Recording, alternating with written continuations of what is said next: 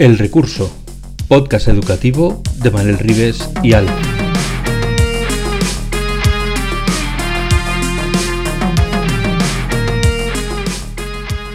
El Recurso es un podcast patrocinado por Golden Mac Edu, Grupo Catwin, tu especialista en soluciones pedagógicas Apple para el sector educativo. Si estás interesado en saber cómo la tecnología amplía las posibilidades de enseñanza y aprendizaje de tu centro, visita nuestra web edu.goldenmac.es.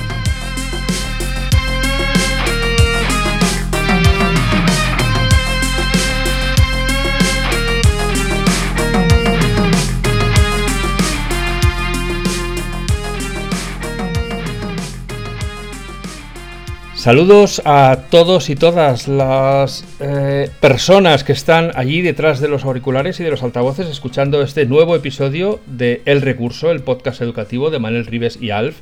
Yo soy Alf. Manel Rives no tardará en aparecer porque le cuesta, le cuesta estarse calladito ahí. Y hoy viene con nosotros una persona que tiene nombre, os vais a flipar, tiene nombre, se llama Lucía López y es profesora de primaria y viene aquí a hablarnos mejor que lo cuente ella. Hola Manel, hola Lucía, ¿qué tal estáis? Por favor, eh, saluda a nuestra audiencia.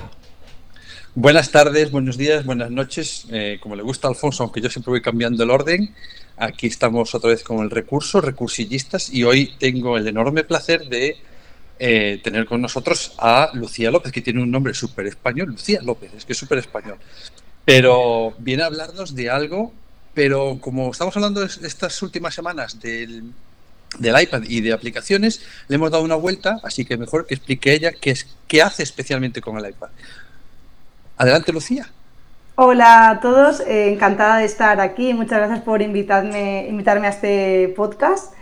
Eh, pues nada, yo soy Lucía, como bien habéis dicho, y vengo a hablar un poquito de, cómo uso el, Pencil, el iPad, y a través de la herramienta del Visual Thinking o pensamiento visual. Y nada, pues a contaros un poco cómo, es mi experiencia con, el uso de estas herramientas. Bueno, cuéntanos cómo has llegado a este mundo donde a un gusano te ha envenenado el alma y que además eres muy conocida por, eso que haces. ¿Cómo llegaste a esto? Bueno, pues eh, la realidad fue que yo empecé a hacer pensamiento visual en formato pues analógico, ¿no? Con papel, rotuladores, boli. Y fue una amiga que igual también la conocéis, Ana, no solo piano, la que en unas jornadas educativas, ahí en un congreso, me dijo, oye, ¿y por qué no pruebas a resumir estas jornadas en esto del pensamiento visual? Y yo, yo no tenía ni idea de lo que era. Me lo explicó un poco por encima y yo me lancé ahí a dibujar eh, en directo, a hacer cuatro dibujos con, ideas clave y, bueno, pues probé. A partir de ahí pues me fui, me, me gustó esta técnica y me fui formando, hice, practiqué sobre esto pero bueno, no fue hasta que un buen amigo, también conocido, César, César Pollatos, me dejó su iPad y su pencil y me dijo, prueba esto, que te va a encantar. Y a partir de ahí, pues no puedo despegarme del iPad y del pencil cada uno en una mano y hacer pues unos cuantos dibujos.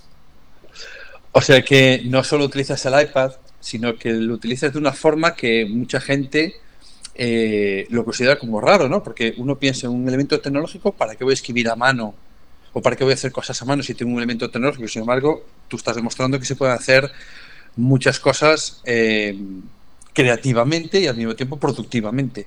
Eh, para ti, ¿qué, es de importante ese término de visual thinking que lo decimos más en inglés que en castellano y que la gente seguramente lo ha ido más así? Bueno, ¿qué es lo importante? Pues es que para mí es todo importante. El visual thinking es, es un... Es, una forma de, comunicación, es el, se utiliza el lenguaje visual para comunicarlos, es una forma también que utiliza el dibujo como una herramienta de pensamiento, una herramienta de cognición y una herramienta de, aprendizaje que podemos utilizar también pues, en, los centros educativos, una herramienta para el profe y una herramienta para favorecer el, el, proceso de aprendizaje de los alumnos. Entonces, pues el punto más clave es que combina dos aspectos muy importantes y es la imagen y la palabra por un lado el lenguaje y por otro lado ese aspecto más visual que aporta la imagen. Pero tú dirías que es importante dibujar bien, porque claro, dices, bueno, dibujar, uff, ya me está dando miedo. Yo no sé dibujar, que es lo primero que te dices, seguro. Sí, eso es lo primero. si yo no sé dibujar, ¿ahora qué hago? Y bueno, es que aquí eh, hay un, gran error. No es importante saber dibujar, no es para nada importante porque esta herramienta, el pensamiento visual, no, se valora por su valor artístico o estético, sino que es, una, es una, forma de, expresión, de comunicación, de aprendizaje, para, que nos ayuda a comprender mejor, a anclar el contenido en nuestra mente, a memorizar mejor. Entonces, eh, creo que eso también viene por el sistema educativo que hemos tenido tradicionalmente y que también pues, sigue en muchos, en muchos contextos, y es que nuestro sistema educativo siempre ha enlazado el dibujo pues, con la dimensión artístico-expresiva. Entonces, la dimensión artístico-expresiva es solo de unos pocos. El dibujo no alcanza a todos, solo a los que tienen ese don, ese talento. Y esto no es así. El dibujo es una herramienta para organizarnos, una organización cognitiva, para comunicarnos y conclusión para aprender. Puedo levantar la mano. Voy a decir que es que nos han enseñado o nos han disociado el dibujo de la escritura, cuando la escritura, aprender a escribir, es aprender a dibujar. No hay otra manera de explicar cómo haces una R si no es dibujándola. Entonces, que nos hayan separado eso hace que la gente diga, yo no sé dibujar, pero sé escribir. Pues entonces sabes dibujar. Pues vamos, que con un 6 y un 4 eso lo sabe hacer todo el mundo. ¿Y quién no se ha reído haciendo eso? ¿no? Y luego le poníamos debajo un 2 para hacerle la boca y la barbilla y no sé qué, ¿no? Entonces, lo que pasa es que igual que te tiraste un montón, perdonad la nota viejuna, de cartillas rubio, repitiendo R's y O's y A's y no sé qué, y haciendo frasecitas, hasta que aprendiste a escribir, pues con el dibujo es igual, claro. No baja un día un boli del cielo y te dice, toma, ya sabes dibujar. No, te tienes que poner y para hacer una mano tienes que dibujar 200 manos. Ya he acabado. Bueno, pero es, totalmente cierto. Alfonso es de Bellas Artes y entonces le entra ahí la vena de ¿cómo que no sabe dibujar?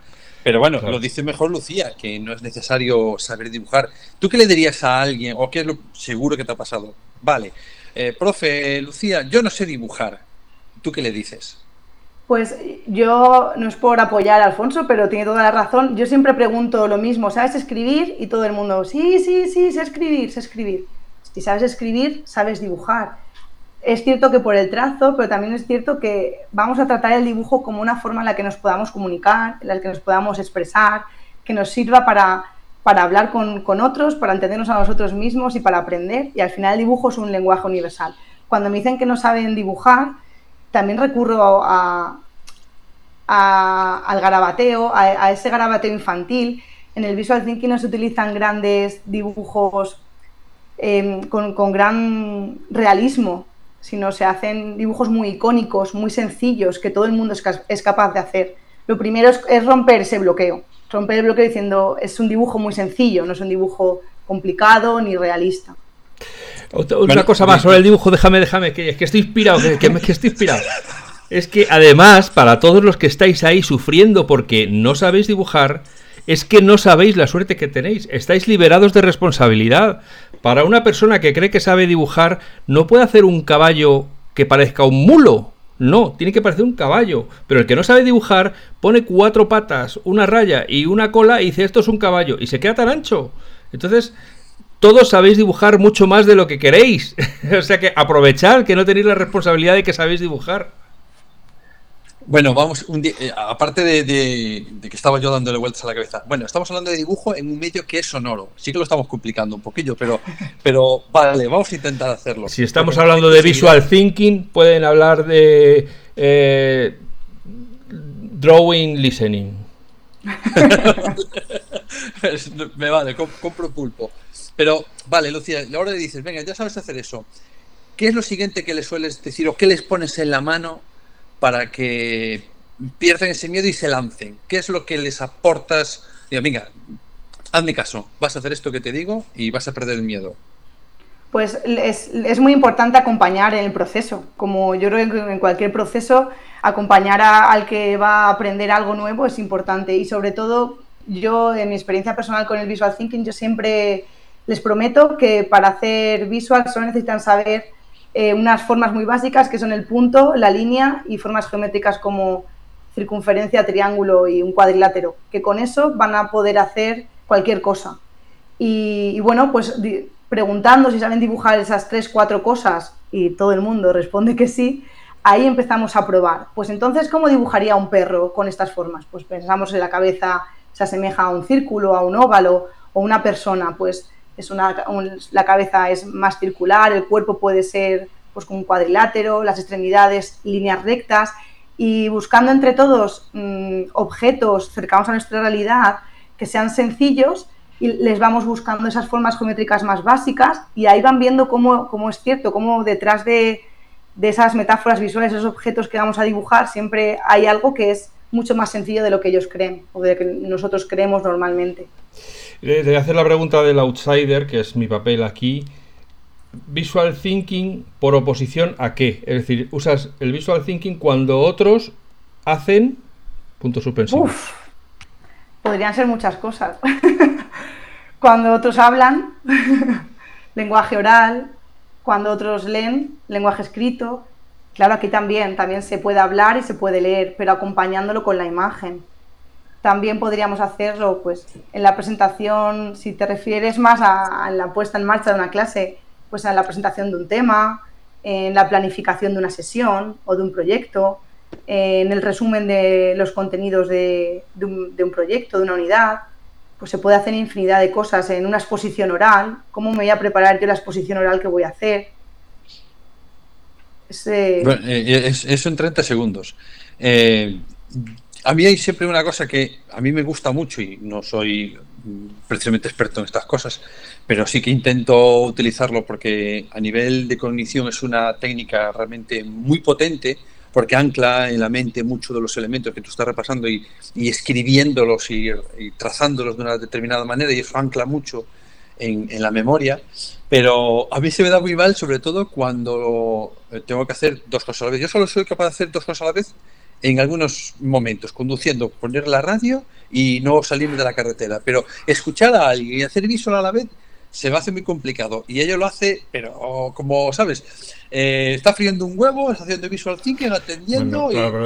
en, tu caso se junta que eres hombre y rubio. Entonces, claro. es que lo tienes muy difícil, es que partes de muy abajo, claro. Sí, yo soy un handicap ya imposible de superar.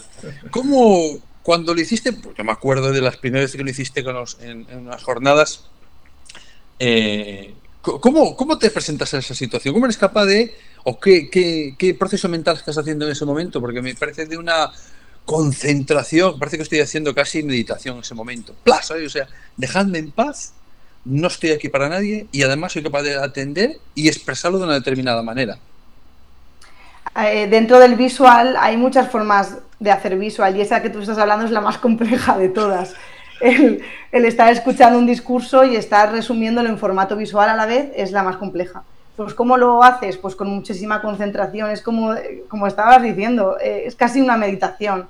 Mm, yo me tengo que abstraer mucho de lo que pasa a mi alrededor, que a veces no es fácil, porque lo suelo hacer en, jornadas, en eventos que suele haber pues mucha gente, pero bueno, me tengo que abstraer un poco de lo que está pasando a mi alrededor, escuchar al ponente y estar muy, muy concentrada. que estoy haciendo?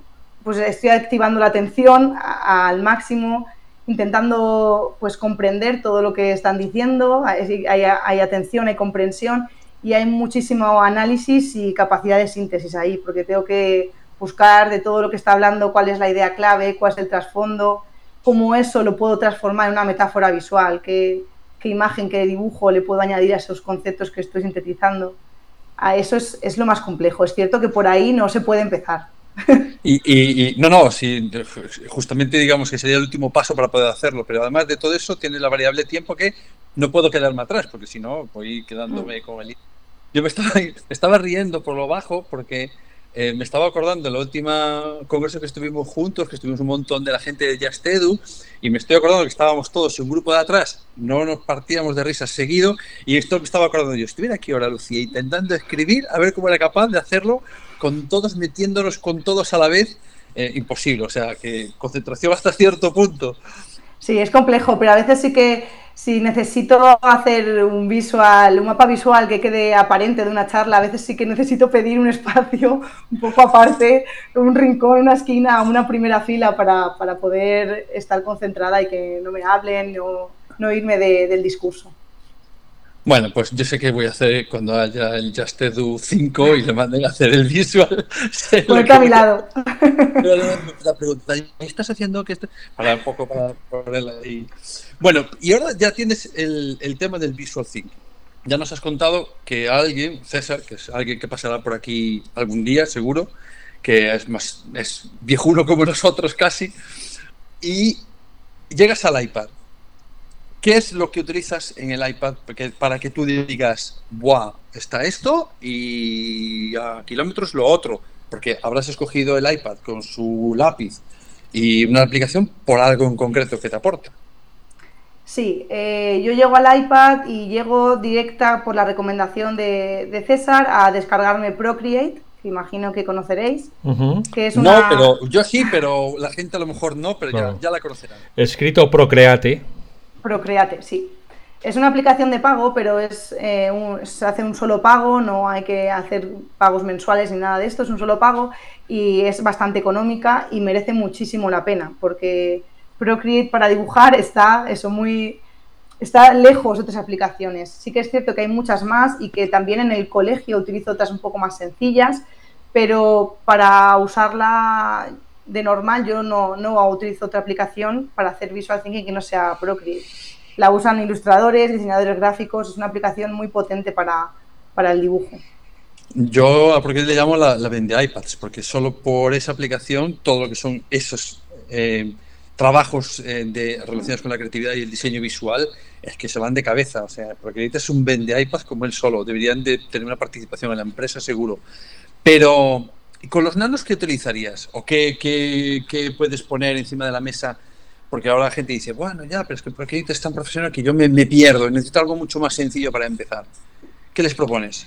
Bueno, pues para trabajar con iPad y hacer algo de dibujo en el, en el iPad y con, utilizando el Pencil, hay varias aplicaciones. Se podría utilizar Sketchbook, que es también una aplicación bastante completa. Es también similar a, a Procreate porque lleva muchas herramientas de, pues de lápices, diferentes pinceles. También es una aplicación que va por, capas, como Procreate. Y luego hay una aplicación que es un poquito más sencilla que esta, que es Sketches. Sketches y Sketches School la utilizan muchísimos coles para empezar a hacer dibujos o para empezar con el pensamiento visual en digital, cuando saltan un poco del analógico al digital, utilizan Sketches, que bueno, pues es una herramienta un poco más sencilla. Eh, ya no utiliza tanto el sistema de las capas, se puede utilizar, pero hay que pagarle el Pro. Entonces, en la versión eh, la versión gratis, la versión free, es eh, solo puedes dibujar una capa. Y las herramientas, los pinceles son un poco más básicos, pero bueno, aún tiene paleta de colores, tiene diferentes pinceles, puedes exportar las imágenes. Entonces, bueno. Eh, ¿Tú, ¿Tú, lo recomendarías para empezar? Es la que le dirías a los cuales no saben nada. por, por cuál empezamos? Por esa por ejemplo. Sí, yo empezaría descargándome Sketches y Sketchbook para probar. Esas dos podrían ser unas buenas aplicaciones para dibujar. Y cuando empiezas a, escribir, em, ¿qué, pasos sigues para, para o sea, ¿qué, elementos utilizas básicamente para darte a entender utilizando Visual Thinking? Con los nanos, concretamente, con los nanos en el aula. ¿Qué elementos utilizo? Bueno, pues eh, el lenguaje, la letra, aunque parezca que no, es, el complemento clave de la imagen. Y, siempre queremos darle la imagen el peso que tiene, ¿no? la importancia que tiene, la relevancia, porque es, ese estímulo que capta nuestra atención, pero la palabra también es importante. Entonces, hay que enseñarles también a escribir, eh, a, dibujar palabras, que es como, como lo solemos decir, dibujar palabras, que esas palabras sean eh, fácilmente comprensibles. Además de, dibujar las palabras, también se utilizan personajes que pueden expresar diferentes emociones. Utilizas diferentes metáforas visuales. Ahí es, eh, sería muy recomendable pues, crear con los niños un pequeño alfabeto visual, ¿no? que todos compartamos en equipo, trabajemos pues, juntos eh, un alfabeto visual y nos podamos comunicar con, con dibujos, con metáforas visuales parecidas, que hablemos como un mismo idioma visual.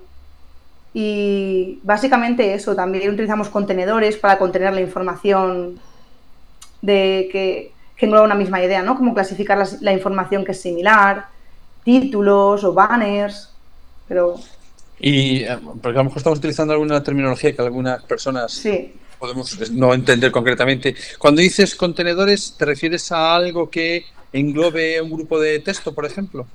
Sí, los contenedores no es nada más que pues puede ser un rectángulo, eh, un círculo, una en los cómics, los, bocadillos o estas formas estrelladas que llaman nuestra atención, son formas geométricas o que, engloban eh, ideas similares, pues que van clasificando esa información, van estructurando la información en el espacio y la van clasificando en información similar. Esos que, contenedores porque contienen información. Eh, me llama mucho la atención que digas lo del alfabeto visual. Es, ¿Crees que es me, gusta mucho el término y me parece que podría dar mucho juego en el aula. Eh, normalmente te genera cuando lo estás con los nanos y supongo que haces una especie, no digo que sea una asamblea, pero sí que lo pones en común porque entiendo que vamos a estar todos de acuerdo, por si no dicen, lo que dice la profe es así y se hace así. Pero, eh, ¿qué de importante es llegar a un acuerdo y cómo haces para que lleguen a ese acuerdo? ¿Cómo haces que ese, ese alfabeto lo, todo el mundo lo utilice o esté de acuerdo en que sea ese concreto? Pues muchas veces no se llega a un acuerdo es cierto, pero también es la gracia del visual, porque el visual thinking también tiene que ser tuyo. Entonces, cuando tú vas a hacerte un propio resumen visual para ti, es bueno que ese, ese dibujo que tú estás haciendo, que tú estás creando, eh, tú lo puedas identificar y tú puedas saber al verlo cuál es la idea que te transmite la frase, el contenido que te transmite ese dibujo. Entonces, es cierto que, que yo personalmente les doy bastante flexibilidad en eso. Si podemos poner en común las diferentes ideas. Pues, ¿qué podríamos dibujar para hablar de naturaleza? Y poner en común en asamblea, en una lluvia de ideas de lo que van surgiendo. Pero a veces eh, llegamos a proponer varios, ¿no? Varios dibujos para un mismo para un mismo concepto, para que los niños también se sientan, ya no importantes, ¿no? Pero que sientan identificado ese dibujo como suyo y cuando lo vean lo reconozcan. Así también facilitar su aprendizaje. personal, claro, que sea un poco un dibujo personal y identificativo de sus características. Yo no sé si lo hemos dicho en, la presentación, pero Lucía es profesora de primaria en un colegio concertado en Alcoy. Sí. Es Bonito sitio con, los moros y cristianos. sí. y, ¿Has, hecho alguna, ¿Has hecho algún visual thinking de los moros y cristianos? No, fíjate, de los moros no. moros y cristianos no he hecho. Estas fiestas no he hecho. sí, yo quería eh, preguntar sobre el colegio, es decir, ¿todos los niños tienen iPad o solo algunos o, va rotando por los distintos grupos? ¿Cómo, cómo está tecnológicamente eh, tu aula? Vale, pues el cole tiene iPad one-to-one eh, a partir de quinto de primaria. A partir de quinto de primaria los niños sí que llevan iPad. Eh, de primero, bueno, desde infantil a cuarto de primaria no llevan iPad. Ahora, para este nuevo curso, esto es novedad, se va a implementar un, aula mm, de iPads portátil para que los cursos inferiores puedan trabajar de alguna forma con los iPads en cooperativo, pero los niños solo llevan iPad a partir de quinto. Yo cómo lo trabajo, pues eh, en mi caso yo soy profe de, bueno, desde que estoy en el cole solo he dado los cursos inferiores, entonces no he podido trabajar con el iPad. Bueno, yo sí, pero mis niños, mis alumnos no, no han tenido iPad, entonces siempre he trabajado esta herramienta en formato analógico con ellos, ellos dibujando en papel y yo sí pudiendo dibujar en diferentes formas, en papel, en la pizarra o con el propio iPad en Procreate. Entonces, bueno, de momento no he tenido la oportunidad, la suerte o de poder probar a, ponerlo en, tercer ciclo con los de quinto los de sexto. Bueno, pero bueno, ahora se puede hacer un poco con, el carrito. Sí, ahora sí. Y, supongo que tienes ganas de ver cómo funciona y cómo lo llevas al, aula. Eh, no sé si has probado alguna vez que creo recordar que Procreate tiene una, la posibilidad de que puede grabar lo que haces en pantalla. ¿Alguno de los has utilizado para ese visual? Sí, sí, sí, muchas veces. Procreate es, además es una de, sus características, creo que también la tiene otra aplicación, que ahora mismo no, recuerdo cuál es, pero eh, Procreate se caracteriza también por esto, que puedes poner a grabar eh, todo lo que vas dibujando, todo el proceso creativo desde el inicio hasta el final. Lo he hecho varias veces, ¿no? Para, poder ver el resultado de una composición. Y una de las que más me gusta es, pues, eh, uno que hice en el comienzo, que hice como mi biografía, desde que era pequeñita, desde que nací hasta el momento en el que estaba, lo hice en 2018, y claro, iba viendo todo, todo ese proceso. Al final te genera un vídeo que puedes exportar. Bueno, si estás, espera, si estás, si estás, escuchando esto, eh, quiere decir que ya hemos publicado el episodio. Has visto que estoy yo también muy agudo hoy con el Visual Thinking. Eh, y eh, por lo tanto, este episodio tendrá una descripción tanto en, la aplicación de podcast donde lo estés viendo o si lo estás viendo a través de la web de FacMac donde también publicamos todos los episodios. En esa descripción pondremos algunos ejemplos de los que amablemente Lucía nos va a enviar. claro que sí. Para que todo esto que estamos hablando se entienda mejor. Y si es posible, si nos envías alguno de esos grabados, pues, pues, pues la gente enseguida verá cómo se hace un. Yo tengo visto alguno y es, muy buena haciéndolo. Es Sin muy problema. Eh, y sí que muchas veces es necesario, además siendo visual thinking, visual thinking, visual, visual thinking, eh, ver algo va a ayudar a entender el concepto, porque hay mucha gente que sí que lo vale, ¿cómo se plasma esto en la realidad? Pues de esta manera. A mí me gusta mucho eso que acabas de decir de grabar la, lo que sucede, que no es una grabación en pantalla, porque hay gente que graba la pantalla, lo que está diciendo Lucía es habilitar una característica de la aplicación de Procreate que te graba todos los pasos que has realizado para la generación final del documento y queda en formato vídeo. Y, y es curioso porque eso genera otro lenguaje que se llama eh, Whiteboard Animation Video, que se hizo muy famoso hace unos años con una de las explicaciones de Ken Robinson, hablando de por qué la escuela es como es, que siempre la recomiendo, se llama Changing Paradigms, y que en 18 minutos entiendes cómo nació la escuela y por qué es la escuela así. Se lo recomiendo a todo el mundo. En 18 minutos entiendes por qué la escuela es un elemento de, del siglo XIX con la transformación de, industrial que, que, sufrimos. Y ahí que nos hemos quedado. Entonces, em, sí que le iba a decir a Lucía si algún día se, atreve a, hacer un visual thinking de un podcast. No de su propio podcast, porque ya es como escucharse a sí mismo hablando, ya es el. Pero me, parecería una forma muy interesante de, bueno, chavales, pues os voy a mandar una información en formato audio, a ver qué sacáis de aquí en formato visual. Y bueno, un día, no tiene que ser su podcast, pero por ejemplo, estoy pensando que si lo hace con el de Oscar, con el, con el que está ya publicado de Oscar, sobre todo la primera parte que habla de, cómo transformar un cole, ostras, es un visual thinking de qué tenéis que hacer para transformar un cole. Media hora con Oscar en audio, eh, una hoja de Lucía. Ya lo tenéis ahí todo hecho. Ahora Para enmarcar. chula. Sí, yo creo pues que nunca, Lo he, nunca lo he hecho, ¿eh? Pues mm, ahí está la invitación, porque yo creo que cuando fuimos hablando con Oscar, se lo comentaba antes, antes de grabar a, Lucía, que empezamos, el, episodio va sobre el iPad, esa potentísima herramienta, y que echamos media hora o tres cuartos de hora hablando de cómo transformar un cole. Así que me parecería una forma muy visual de explicar eso. Es que al final es de lo que estamos hablando. Todo el, todo el recurso se basa en la transformación de la educación. Es el objetivo final, es decir, ¿Cómo traemos esa educación que tú dices del siglo XIX al siglo XXI sin que haya muertos por el camino? Sin dejar a nadie. Muertos hay. muertos hay siempre, pero los menos posibles. Sin dejar a nadie por el camino, ¿no? ¿Cómo, ¿Cómo podemos hacer que tanto los profesores como los alumnos se integren en el modo de comunicar del siglo XXI utilizando las herramientas del siglo XXI y no las del siglo XIX? Porque es que aquí hay una, una eh, no sé cómo se dice, asincronía entre el método que se utiliza para aprender y la vida que luego van a vivir, eh, que de, esto hablábamos en el resumen que, publicamos también de, las últimas eh, charlas que habíamos tenido, que, hace que los niños, ¿cómo van a estar interesados los niños si les estás enseñando un lenguaje de hace dos siglos? Eso es una, idea muy clave. Sí, eso es lo que me gustaría que contestara Lucía porque seguro que se ha encontrado a profes en muchos contextos, donde sea, no vamos a especificar uno concreto, que me gustaría que expusiese su razonamiento de, bueno, pues cuando me llega gente que me dice, no, pero en la escuela hay que, y tú le dices, bueno, pero podemos hacer esto porque...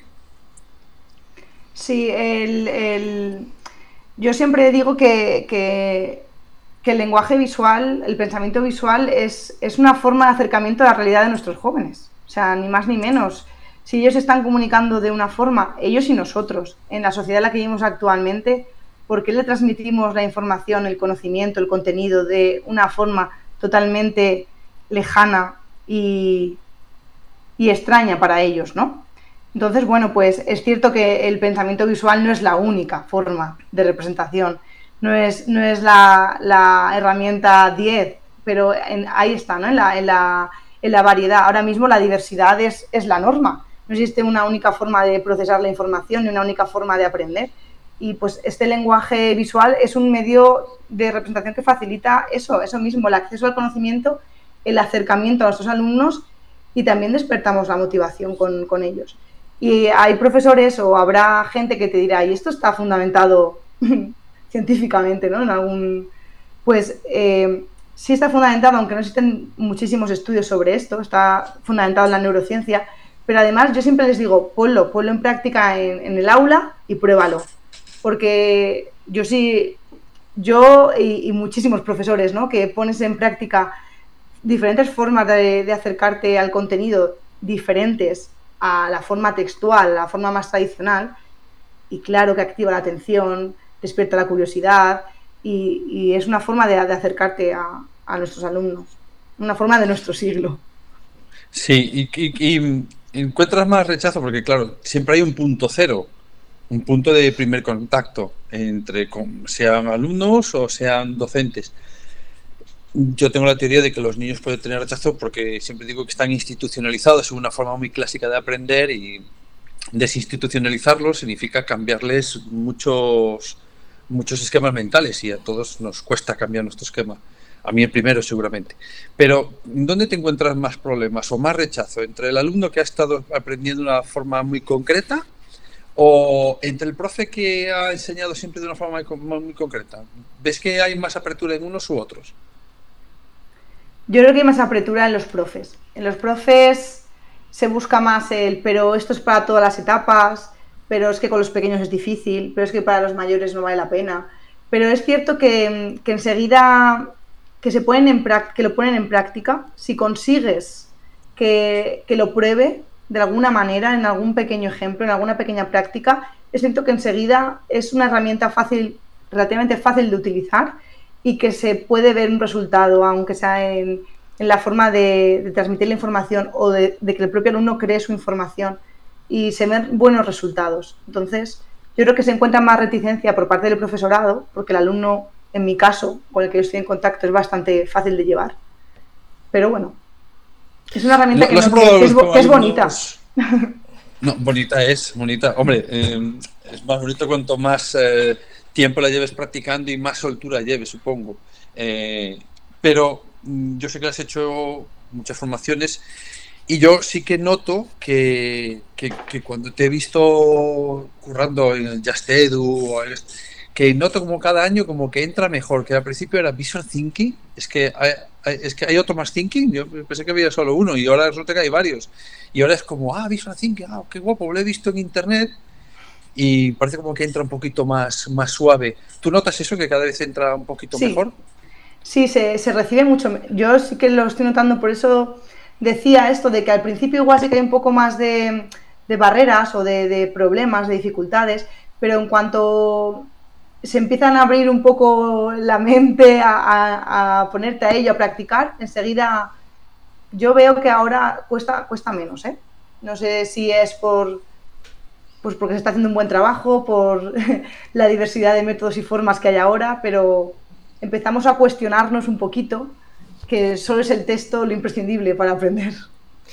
Te voy a hacer una pregunta y te voy a pedir que esperes un par de segundos para responderla, ¿vale? Y luego ya respondes lo que quieras. Y luego digo por qué. Vale.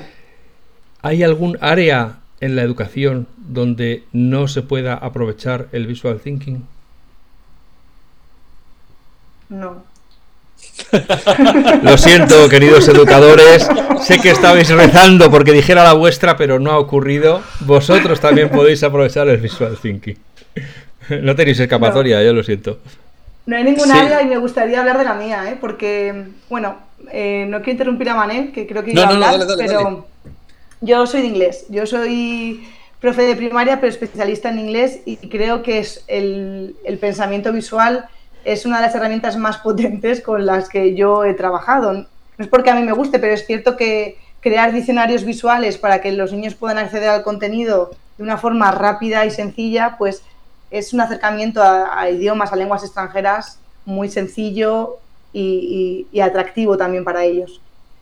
Invito a todos los profes de lenguas extranjeras a ponerlo en práctica en, su aula con diccionarios visuales o con contenidos gramaticales, porque es cierto que las lenguas son complicadas y que el lenguaje visual hace que sea mucho más sencillo. Qué bueno, mira, pues había pensado en cosas de matemáticas, de biología, había pensado incluso en las áreas de sociales, de primaria, pero no había pensado en, lengua inglesa. Se me, hacía como mucho texto y poco, prácticamente nada de diagrama, pero me lo acabo de desmontar, una frase. pero eh, hay una edad mínima, tú dirías, uff, es que a partir de aquí para abajo es complicado, porque para arriba no se me ocurre, pero bueno, para arriba pondríamos condicionantes los profes, seguro. estoy imaginándome, primero de carrera, ¿para qué vas a utilizar Visual Thinking? Lo estoy yo imaginando, el profe de turno. Pero hacia abajo, ¿hay alguna edad que tú dirías, bueno, vamos a empezar a partir de aquí porque bla, bla, bla? Bueno, es cierto que que es, posible con los niños más pequeños de infantil, pues sea más complejo hacer el proceso de pensamiento visual eh, de forma más mm, reglada o de una forma como más estructurada. Pero se puede empezar a, trabajar, claro que sí, eh, con, el significado que tiene cada imagen, porque antes de empezar a de aprender a escribir, los niños aprenden a dibujar y se comunican a través del garabateo y todos nosotros hemos empezado a garabatear antes que empezar a escribir. Entonces, acercarnos de una forma al pensamiento visual a través de, dibujos que quieran comunicar algo siempre es buena idea, por pequeños que sean. Entonces, bueno, en mi cole eh, se, utiliza y, se, utiliza desde educación infantil, pero es cierto que con, pues como todo, ¿no? A su nivel, al nivel que requieren los niños de esta etapa. Bueno, te iba a decir que eso era la verdad porque los médicos siguen garabateando, porque eso no es escritura en la vida. O sea, siguen garabateando, tengo 60 años, pone ahí ormitol y puede poner cualquier cosa. O sea, que eso es un garabato siempre. ¿Tú has, pasado alguna vez por una clase en la que has eh, visto al maestro o maestra allí peleando con los niños y te han dado una recilanda quita? Que ya se lo explico yo. Que verás cómo lo entienden en media hora. Eh, no, en realidad no, porque, porque no sé, cada profesor, ¿no? Cada maestro tiene sus, técnicas, sus estrategias y no pongo en, duda ¿no? los métodos o estrategias de, ningún profe, pero sí que es cierto que a veces eh, yo tiendo, la cabra tira al monte, ¿no? Yo tiendo a, ir siempre un poquito hacia lo visual y cuando veo que los niños se atascan, vamos a hacer un dibujo, vamos a explicarlo por aquí, por allá y sí que es cierto que a veces yo, yo tiraría hacia, hacia mi camino, pero bueno, cada, cada maestro ¿no? tiene sus, sus estrategias. En, en, tu centro de trabajo has, has, contaminado a algún profe que quiera trabajar así? Sí, sí, sí he contaminado. Eh, he contaminado, pero es una experiencia positiva, ¿no? yo ah. creo que sí, en, en, el centro en el que trabajo, la verdad que yo empecé a trabajar aquí dando una formación de, pensamiento visual al profesorado. Entonces era una cosa que, el, centro estaba mm, reclamando, ¿no? Una formación en esta herramienta para poder ponerla en práctica porque les hacían mapas mentales y querían un poco seguir hacia este proceso de pensamiento visual. Y sí que hay muchos profes mm, que lo llevan a cabo para para muchas cosas, para presentar contenidos en el aula y también para productos finales de sus alumnos, en los que ellos presentan sus propios mapas visuales, de como decías Manel antes, de ciencias sociales, de historia, se utiliza, se utiliza bastante también en, lenguas, en matemáticas. Sí que se está llevando a cabo. Bueno, en tu caso entonces, digamos que ya a partir de una necesidad de ellos de, ampliar sus conocimientos en esa área mm. o en esa estrategia de aprendizaje o de enseñanza. Eh, me estoy pensando, ¿y no te han llamado nunca de una universidad, por ejemplo, de para, para que para enseñar a profesa a expresarse de esta otra manera que les pueda ayudar a su alumnado o para enseñar a sus alumnos? Pues eh, sí, he ido a, facultades de educación. A facultad de educación a dar alguna formación a, maestros de primaria y de infantil a, utilizar esta, esta, técnica. Pero también es cierto que a las facultades que he podido ir han sido muy pocas. He ido a dos facultades de educación y ha sido porque pues, conocía o, a, la, profe que impartía alguna asignatura de, pues, de pedagogía o de sociología, a las que me han ido llamando. Y, es cierto que entre el alumnado universitario se, recibe con mucho, mucho gusto una herramienta de este tipo. Vamos aplicada, Sí, sí, sí, aplicada. Aplicada para su propio aprendizaje universitario, yo eh, creo que es también muy importante en la universidad y para, para poder comprender, eh, asimilar información, analizarla, memorizarla, anclar los contenidos a la memoria pues eso, para su propio aprendizaje universitario y también para cómo poder aplicarlo en un futuro en, las aulas de, los coles. Estaba, estaba pensando eh, que vamos a volver un segundo al iPad. Dime cómo es tu día a día con el iPad. Eh, no solamente centrados en lo que es el Visual Thinking, pero tú haces más cosas con el iPad que eh, no creo que desayunes haciendo Visual Thinking, comas haciendo Visual Thinking y te acuestas. o sea, ¿qué haces con el iPad? muchas cosas. Eso ya, Alfonso, que eh, claro, el iPad es mi herramienta de trabajo en el, centro, entonces, pues podría hablar de muchas otras eh, aplicaciones o herramientas que utilizo. Mi día a día con el iPad puede ser utilizar la aplicación de notas, en la que también es muy útil el, Pencil, que antes hablábamos del Pencil para herramientas de dibujo, pero para las herramientas de notas, como puede ser la aplicación de notas del iPad o utilizo mucho GoodNotes, es también una herramienta maravillosa que puedes tomar eh, nota como si estuvieras escribiendo a mano, pero además ese texto a veces se te, puede transformar en, texto como el de un ordenador, ¿no? Un, manuscrito se puede transformar. Bueno, y pues, utilizo un montón de cosas. La aplicación de, que decía de notas, puedo utilizar Pages, eh, en Keynote hago un millón de presentaciones, muchas cosas de las que hago en Procreate dibujando en Keynote las puedo em, eh, llevármelas a, iMovie y hacer algún vídeo. Y, no voy a mentir, pero trabajo muchísimo, muchísimo en mi día a día con Genially. Genially es mi segunda aplicación favorita. Bueno, no es aplicación, no es página web, pero todos los contenidos que voy realizando en formato visual los voy subiendo a un libro interactivo de Genially con el que comparto con mis alumnos, las familias, y más o menos mi día a día va ahí, Genially, Procreate y Doceo y algún blog de notas. Bueno, eh, son aplicaciones y algunas de ellas, Keynote es la madre del cordero para muchas cosas, es que Keynote es, bueno, hasta puedes dibujar en Keynote y hacer una animación. También. Y me acuerdo una vez, está, creo que lo había enseñado César, pues yo soy uno de estos, en medio de la pandemia, eh, nos juntábamos, entonces se le enseñaba un truco con Procreate y cómo hacía un dibujo y luego directamente el resultado lo arrastraba por la pantalla hacia Keynote y ya era un objeto de Keynote y cómo se hacías cosas. Entonces, bueno, como Keynote, que es como la madre de todas las apps, que le queda recorrido, pero vamos, que es súper potente. Pero esas apps las utilizas eh, mm, como profe. Sí. Vale, ¿y, ¿y como Lucía Secas sin profe? como Lucía Secas utilizo casi las mismas. Aquí se podría añadir pues el navegador para buscar cosas, el Maps, pero no eh, utilizo, mucho más porque la verdad que Lucía Secas sin Prophet también le gusta mucho dibujar y diseñar, entonces paso bastante tiempo en, Procreate. O sea que en este caso, eh, digamos que la cabra sí que tira al monte, como decías antes, o sea, ya te gustaba hacer una cosa y has encontrado el lugar eh, adecuado para poder desarrollarte más o llegar más lejos. Tú, es una pregunta con trampa porque no me puedes contestar lo contrario, no tendría sentido, pero tú recomiendas. Eh, bueno, esa es la pregunta que iba a hacer antes que se me había quedado en el tintero. Hablas del pencil y todo el mundo del pencil, pero ¿qué pencil? Y claro, es, un podcast, entonces no le puedes decir el pencil blanco. Eh, dice, sí, es en audio, colega, no me digas eso. ¿De qué pencil hablas?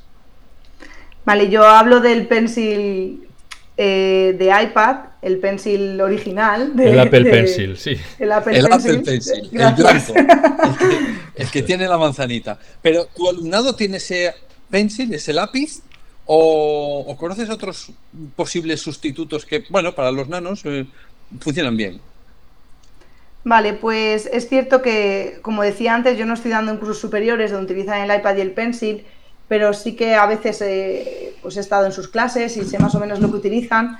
Muchos llevan el, Apple Pencil, como puedo llevar yo, otros profes, y otros llevan otros pencils, eh, otros lápices digitales que son similares, que no es el Apple Pencil. Yo recomendar, recomiendo el Apple Pencil porque es el que mejor funciona por calidad de, de la punta, la sensibilidad al dibujar, pero es cierto que para los niños pues quizá se podría probar con otro. Bueno, yo para que la gente no se quede con la duda, y, seguro que lo decían, no, no quieren dijo, oh, si digo esto, pues a lo mejor no sé qué va a decir, si dejo el otro. Pero bueno, eh, eh, Logitech tiene uno que se llama Crayon, que es cera, creo recordar, en inglés, ¿no? Crayon. Sí. Eh, en francés, Crayon. Y en francés también, Crayon, vale.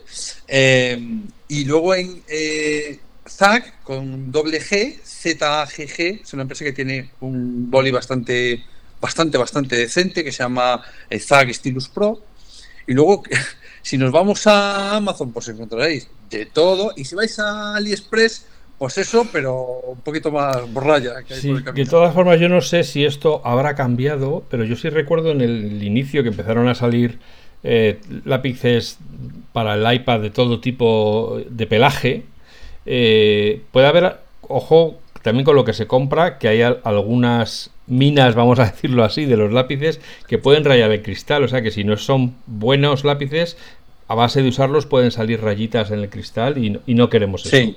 No, no, no. Por eso digo que el, la Pencil no solo, no, porque tenga la manzana ni mucho menos, pero sí que la calidad del trazo, la sensibilidad. Cuando hablamos de sensibilidad no es que sea sensibilidad al tacto con la mano, sino la sensibilidad de la curva que tú puedes, la inclinación, la presión, tiene no sé cuántos cientos de niveles.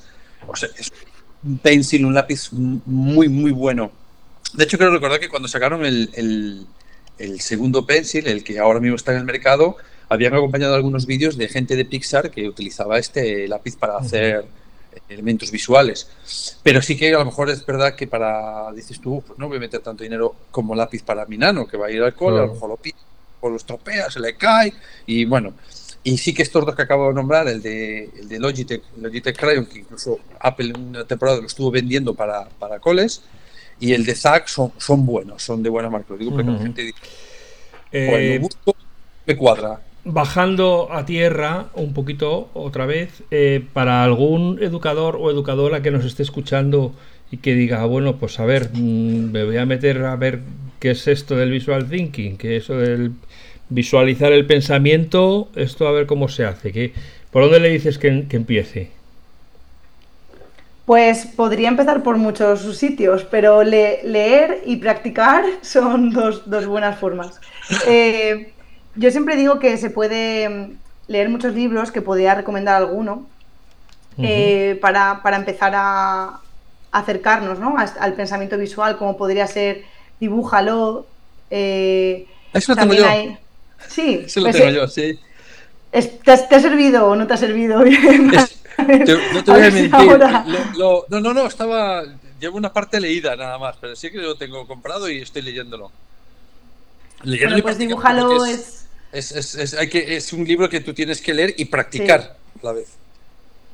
Es un libro que se recomienda justo por eso, ¿no? Porque tiene eh, su explicación, pero también tiene sus ejercicios y sus pequeñas prácticas para ir poniéndote manos a la obra, porque eh, al, pensamiento visual ya dibujas lo puedes aprender que dibujando y que practicando. Luego hay algún libro más de Dan Brown, como el de Bla Bla Bla, o dibujo, dibujo en una servilleta, que no sé si exactamente el título me lo estoy inventando. No, eh, no, es exactamente así, el dibujo o escribirle una servilleta. O dibújale una servilleta, sí. Eso también lo tengo. este no lo he empezado todavía. Y esos están bastante bien. Luego, bueno, pues eh, yo también hay muchas formaciones en, en, la red. Yo tengo hecho un curso en la plataforma de Yastedu, Yastedu Academy. Hay un curso de, pensamiento visual, paso a paso, lo que es, cómo empezar, cómo seguir y un poquito cómo aplicarlo en educación. Y bueno, pues seguir a, gente que, hace estas cosas. A mí me pueden encontrar en redes como Lucía López barra baja C, Garbiñe Larralde es, una gran experta y en, este, en este tema, también tiene un blog eh, pues te podría mencionar a muchísimos compañeros, Ramón Besonías, hay muchos compañeros que, que se dedican un poquito a esto y, tienen sus, redes abiertas y se puede empezar a trastear por ahí. Y así que te venga a la mente, porque estamos, yo sé que no te avisamos nada y todo lo y, y me alegro mucho que hayas dicho, que hayas dicho lo de Yastedo, porque eh, tienen Yastedo Academy y tienen unos cursos eh, buenísimos, y uno de ellos es el de Lucía, que si queréis empezar por ahí, pues yo lo recomiendo mil veces, porque yo que la conozco en persona, por cierto que oí solo la voz, pues si lo veis explicando, pues transmite energía, transmite vitalidad. Entonces un curso con ella es como, Buah, yo aquí salgo dibujando que Picasso se va a reír. Y entonces te pones a hacer cosas súper guapas. Ya está, ya puedes reír, Lucía. Ahora. oye, como no la veis, se ha puesto roja, ¿eh? que sepáis que se ha puesto roja. Es que Manel ha pintado aquí que el supercurso de Visual Thinking, que sí que es cierto que os lo recomiendo porque es un curso facilito y muy ameno. Yo por eso mismo también lo digo, ¿no? en este caso concreto, que eh, yo siempre digo que, bueno, los que me conocéis, pues eso, soy un bicho verde de la creatividad en la, en la educación y tenemos el, el, el, problema de que todo lo que es creativo y todo lo que es que se escapa del texto escrito, pues tenemos un montón de problemas para poner en funcionamiento en, la escuela. Entonces, cuando se ve que alguien lo hace especialmente bien y que lo hace cercano y que hace un curso que no hace falta que sea el curso que va a ganar el premio Pulitzer de los cursos, sino que es un curso que seguramente es mucho más necesario porque rompe barreras, te permite entrar y luego ya crecerás cuando quieras crecer y lo que necesites crecer. Pero muchas veces es más el problema de cómo entro que luego el crecer, porque el crecer, como ha dicho ella, pues hay, hay libros, hay personas a que seguir, a, a, a Garbiñe, pues le ha dicho ella, es una persona que se conoce hace mucho tiempo, que hace visual thinking, es muy buena, pero, vale, ¿por dónde empiezo? Porque, ¿qué hago? Pues mira, el curso de Lucía sería una muy buena forma porque es sencillo, cercano, eh, no te va a una curva de aprendizaje acusada y vas a hacerlo súper bien. Y vale, porque muchas veces pecamos de, de, modestia y digo, yo no voy a hablar de mi curso porque, ¿qué queda hacer? Pues no, Aldo, porque además me parece que está muy bien. En este caso, además. Eh, por, favor, ya no lo hagas, ya lo ha hecho Manel por ti. Con esto creo que acabamos los minutos de publicidad. Gracias, gracias Manel. lo has hecho mucho mejor que yo. No, no, no. Pero es que me da, me da pena porque, o sea, yo tampoco lo haría, me daría vergüenza, pero es que es cierto, es que es que muchas veces hablamos de otras cosas externas cuando realmente lo bueno lo tenemos aquí y no. Y, yo creo que más eso, que, que, hemos estado hablando en el último Just Edu y es pues ese positivismo que, que, se transmite, pues en los cursos es fundamental. Porque, vamos, yo he dado algún curso que entre eso y rajarme las venas, mm, estoy ahí, ahí. Y otros que, que te caza y dices, oh, pues qué guapo, qué, qué, qué vitalidad, pues venga, a por ello. Y eso es, esa comunicación invisible es súper importante. Así que yo os recomiendo, os recomiendo a Lucía López que la sigáis, Lucía López barra baja C. Tienes Instagram, igual. Twitter. Sí, Twitter lo sé, pero Instagram no me acuerdo si Instagram igual, es el mismo nombre, entonces es fácil encontrarme. Así que si queréis seguir a alguien que hace visual thinking y que publica y queréis ver cosillas, pues ya podéis eh, utilizar estos dos canales. Y como sé que nos va a dejar alguna imagen que, bueno, y si tienes, ¿tienes algún vídeo de lo que decíamos antes, de cómo está, pues mira, aquí para ponerlo para la gente que diga, oh, qué cosa más chula y tal, eh, que, la gente no se quede como que es algo visualmente bonito, queda visualmente bonito porque está bien hecho, pero no es el objetivo que quede visualmente bonito. Eh, es visualmente eh, de aprendizaje. Pedagógico. eso, está buscando la palabra Es visualmente pedagógico. Y yo creo que eso es fundamental. No sé si quieres añadir tú más algo, Alfonso. No, quien tiene que añadir algo más si cree que se ha quedado en el tintero es Lucía. Nada, que os, enviaré imágenes, vídeos y lo que queráis para facilitar un poco eh, la comprensión de este podcast porque Manel cuando me dijo, me, me propuso lo de participar en, en, este podcast y le dije, es un poco raro Manel porque mi fuerte es lo visual y va a ser auditivo. No voy a poder mostrar nada, enseñar nada y explicar algo tan visual desde simplemente la palabra a mí me resulta muy, muy extraño y complicado. Entonces, bueno, simplemente es que espero haber transmitido esto lo mejor posible, que se haya podido comprender y os pasaré los apoyos visuales para que estén ahí y todo el mundo lo pueda entender. No, lo has hecho muy bien, Lucía. Yo creo que el medio además lo complica mucho porque es solo sonoro. Pero vamos, yo creo que lo has hecho muy bien, así que te doy muchas mis gracias, mis gracias más sentidas. ¿Sentidas? No. Agradecidas. tus agradecidas. gracias, más, agradecidas. más agradecidas porque eres un, chico muy agradecido. Bueno, al igual que hicimos con las aplicaciones y con los, uh, con los servicios de Geniali, de Edpuzzle, de todas aquellas aplicaciones que revisamos en su día, como hemos hecho con el, con el iPad, eh, hoy el Apple Pencil viene a mostrar nuevamente cómo se pueden adquirir superpoderes para llegar mejor a nuestros alumnos sin que eso suponga ningún tipo de carga eh, de mochila eh, pesada que haga que el educador tenga que ir más despacio o que frene el progreso de sus alumnos. Yo creo que, espero que Lucía diga que estoy en lo cierto, al contrario, todo lo que sea acercarles el lenguaje visual hace que de repente en vez de mirar por la ventana nos miren a nosotros a lo que estamos contando, porque les estamos hablando de tú a tú. ¿no? ¿Algo más? ¿Cierro? No, cerramos que, que, ya llevamos una hora y pues, ya, tendrá Muchas gracias. Yo he contado todo lo que he podido. Muchas gracias a, vosotros por invitarme a estar esta tarde eh, con vosotros y lo he pasado muy bien. Así que espero que, que se repita pronto. a todos. Eso, es. Y podamos vernos. Muchas gracias. Recursillistas, gracias por estar ahí cada semana. Eh, esperamos volver muy pronto con nuevos temas que os gusten y que os entretengan y que además os enseñen si es posible. Y que nada, que aquí estamos, dale que te pego, pensando en qué cosas podemos contaros que aún no sepáis. Así que hasta pronto. Eso. Y para, para terminar de todo, estamos en septiembre, o sea que el curso es el mejor momento ahora mismo para abrirse la mente a cosas nuevas y esta es una de las que le podéis sacar más partido, así que empezamos el curso con una idea nueva de voy a aprender Visual Thinking con Lucía López barra bajazo. Hasta luego, recursillistas.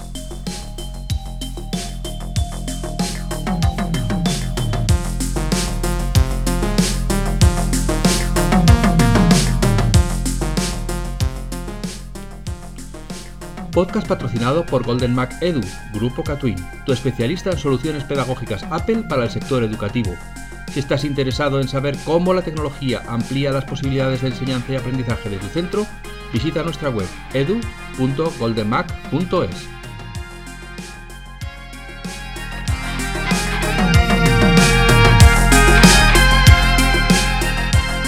Solo por escuchar el podcast El Recurso Geniali te ofrece un descuento en su plan EduPro del 30% hasta fin de año.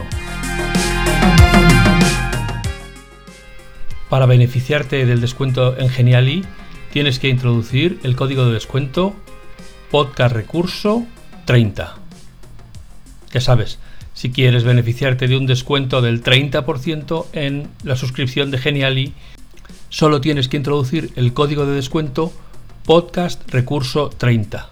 Todo junto, sin espacios. Que lo disfrutes.